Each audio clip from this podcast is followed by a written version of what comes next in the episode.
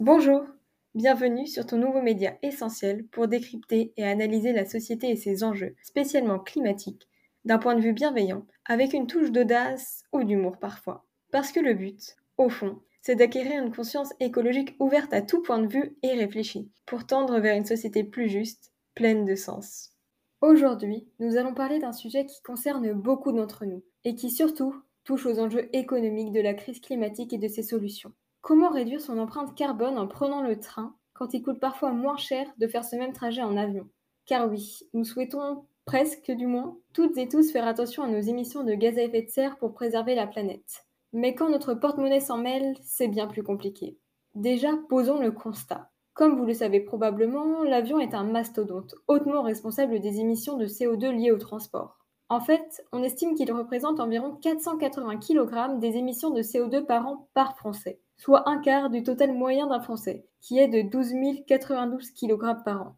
Le souci, c'est que le GIEC estime qu'il faudrait que l'on redescende à 3 000 kg d'émissions de CO2 par an par personne. Un seul mot nous vient alors à l'esprit aïe. Le problème qui se pose alors est mais comment remplacer l'avion? Évidemment, une solution très simple existe. Arrêter de le prendre. Effectivement, faire un aller-retour à Ibiza trois fois par an, c'est franchement évitable. Tout comme prendre son jet privé à tout bout de champ sous prétexte que l'on est un footballeur à succès overbooké. Aucun nom ne seront cités ici évidemment, mais je pense qu'ils se reconnaîtront. En revanche, s'empêcher d'aller voir sa famille qui habite loin, et même de faire un grand voyage car on rêve de découvrir le monde, c'est bien plus difficile. Et c'est bien là le cœur du problème. L'autre solution s'applique lorsqu'il est possible de remplacer l'avion par le train. Nous ne parlons donc pas d'un Paris-Tokyo, mais plutôt de trajets en Europe ou en France métropolitaine. Sachez que pour 500 km de trajet en France, un avion émet 112 kg de CO2, contre seulement 1,2 de CO2 pour le train. La différence, effectivement, elle est immense. D'autant plus que bien souvent, le temps d'attente à l'aéroport rend la durée totale d'un trajet bien plus long en avion qu'en train. Dans le but de tendre vers un modèle plus responsable, le gouvernement a instauré en août 2021 une joliment nommée loi climat et résilience. Le but? Interdire les vols quand il existe une alternative en train de moins de 2h30, à l'exception tout de même des vols majoritairement empruntés par des passagers en correspondance vers une destination plus lointaine.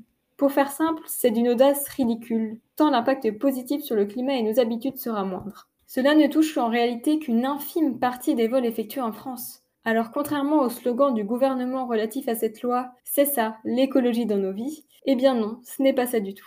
Le problème budgétaire revient par ailleurs toujours sur la table. Par exemple, faire un trajet Paris-Barcelone le 1er décembre prochain revient à 116 euros minimum en train contre seulement 80 euros en avion. Ça fait presque 30 euros de différence. Quant à l'empreinte carbone de chacun, le train émettra 2,2 kg de CO2 contre 191 kg de CO2 pour l'avion. C'est donc un paradoxe terriblement déplorable. Comment faire mieux quand encore, en 2022, le prix d'un billet de train peut atteindre des sommes exorbitantes, tandis que l'avion est parfois bien plus abordable? Rappelez-vous que l'écologique est un média qui aspire à susciter des réflexions et des échanges. Alors n'hésitez pas à vous exprimer et à donner votre avis, vos conseils ou solutions. Bon, assez parlé. Maintenant il est temps de passer à l'action. Alors à très bientôt sur l'écologique.